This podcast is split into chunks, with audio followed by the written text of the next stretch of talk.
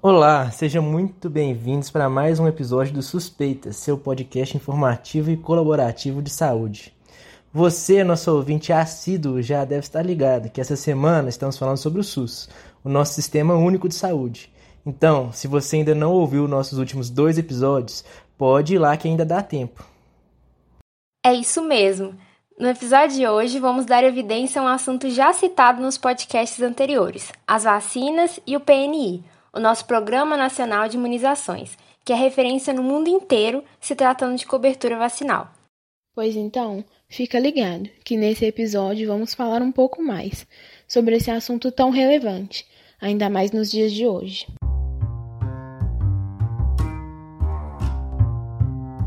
Suspeitas. Suspeitas. Suspeitas.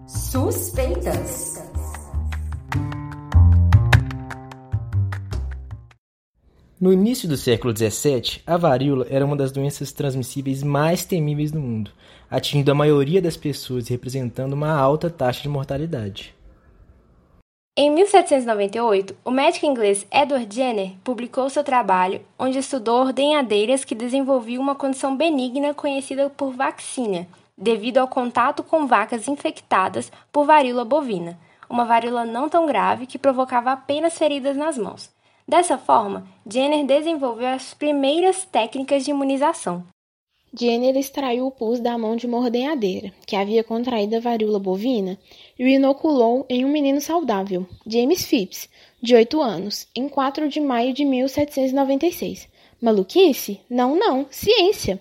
O menino contraiu a doença de forma branda e, em seguida, ficou curado. Posteriormente, inoculou no mesmo menino líquido extraído de uma pústula de varíola humana. E adivinhe só, James não contraiu a doença, o que significava que estava imune à varíola. Entretanto, a relação causa-efeito entre a presença de microorganismos patogênicos e doenças foi apenas estabelecida por Louis Pasteur e Robert Koch, aproximadamente em 1870. Para homenagear Jenner, Pasteur deu o nome de vacina, como o vírus da vacina de Jenner, a qualquer preparação de um agente que fosse utilizado para a imunização de uma doença infecciosa. E, em 1885, Pasteur desenvolve a vacina contra a raiva humana, dando início a uma nova era.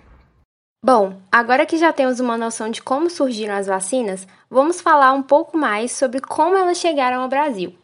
Em 1840, quando as primeiras amostras de vírus utilizadas para vacinação chegaram aqui, eram utilizadas apenas para a imunização de famílias nobres.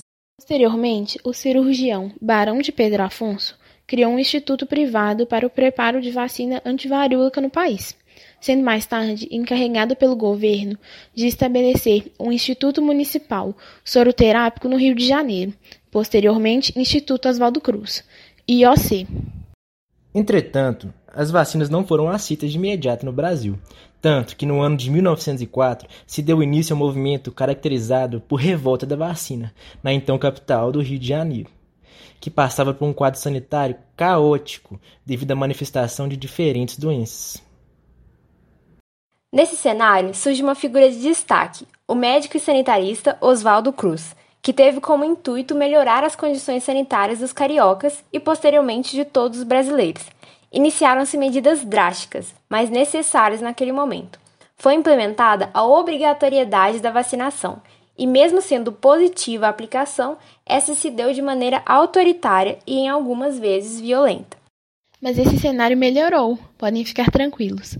Posteriormente, houveram outras campanhas de vacinação, que fizeram com que a varíola fosse classificada como erradicada em 1973 no Brasil e em 1980 no mundo. Mas agora, vamos ao que viemos. O que é o Programa Nacional de Imunizações? O Programa Nacional de Imunizações, o PNI, foi criado em 1973, com o objetivo de reduzir a morbimortalidade por doenças imunopreveníveis no Brasil. Com o surgimento do Sistema Único de Saúde, no final da década de 80, o PNI aumentou ainda mais sua atuação e relevância, atuando de forma extremamente positiva na prevenção e promoção à saúde. Há 46 anos, este programa atende os brasileiros, tornando-se referência em diversos países. No contexto internacional, o PNI já atuou na capacitação técnica e em campanhas de vacinação em países como Timor-Leste, Palestina e Cisjordânia. Além disso, estabeleceu cooperação técnica com os Estados Unidos, Uruguai, Filipinas, entre outros países, o que demonstra o sucesso e destaque do programa a nível mundial. No Brasil, são ofertados gratuitamente 43 produtos, vacinas, soros e imunoglobulinas, dentre os quais 19 são vacinas do calendário de imunizações da criança. Além da oferta, o programa visa a autossuficiência e sustentabilidade, fato este que levou ao desenvolvimento da produção nacional de 96% das vacinas e 100% dos soros ofertados. Outro pilar do Programa Nacional de Imunizações é o acesso igualitário dos brasileiros à vacinação, a fim de diminuir as desigualdades regionais e cumprir o princípio do SUS da universalidade, estabelecido no artigo 7 da Lei de número 8080 da Constituição Federal. Outro fato que evidencia a integridade e eficiência do PNI no Brasil é a campanha de vacinação contra a Covid-19, que foi iniciada no dia 17 de janeiro, tendo como a primeira vacinada a enfermeira Mônica Calazans. E na semana da postagem deste episódio, conta com um pouco mais de 60% da população completamente imunizada, o que equivale a mais de 130 milhões de pessoas. E a vacinação continua. O sucesso da vacinação no Brasil é visível quando comparamos com países da Europa e os Estados Unidos, por exemplo, que tiveram grande dificuldade para ultrapassar a marca de 60% da população vacinada e seguem na necessidade de campanhas de incentivo à vacinação devido à baixa aderência da população. E vale lembrar que esses países tiveram suas campanhas de vacinação iniciadas antes da nossa aqui no Brasil, o que deixa ainda mais evidente tanto a eficiência da vacinação quanto à aderência da população. Movimento antivacina não tem vez por aqui. Contudo, ainda são encontradas dificuldades para manutenção e ampliação da cobertura vacinal, entre os quais se destacam o medo de contrair a doença através da vacinação, que evidencia a falta de informação acerca da finalidade das vacinas e como elas funcionam. Esse fato faz com que a adesão de certas vacinas possua um índice abaixo do esperado. Alguns exemplos são rotavírus humano, 58%, febre amarela, 38% e meningocócica C, 61%. Por isso é de extrema importância que a vacinação seja incentivada e que a população entenda como elas funcionam. Talvez você esteja se perguntando: como uma pequena quantidade de imunizante é tão potente assim a ponto de nos livrar de várias doenças? mas fica tranquilo que a gente vai te explicar. As vacinas contêm partes enfraquecidas ou inativadas de um determinado organismo, que também pode ser chamado de antígeno. E esse antígeno desencadeia uma resposta imunológica no corpo. As vacinas mais recentes contêm a matriz para produzir antígenos e não o antígeno propriamente dito.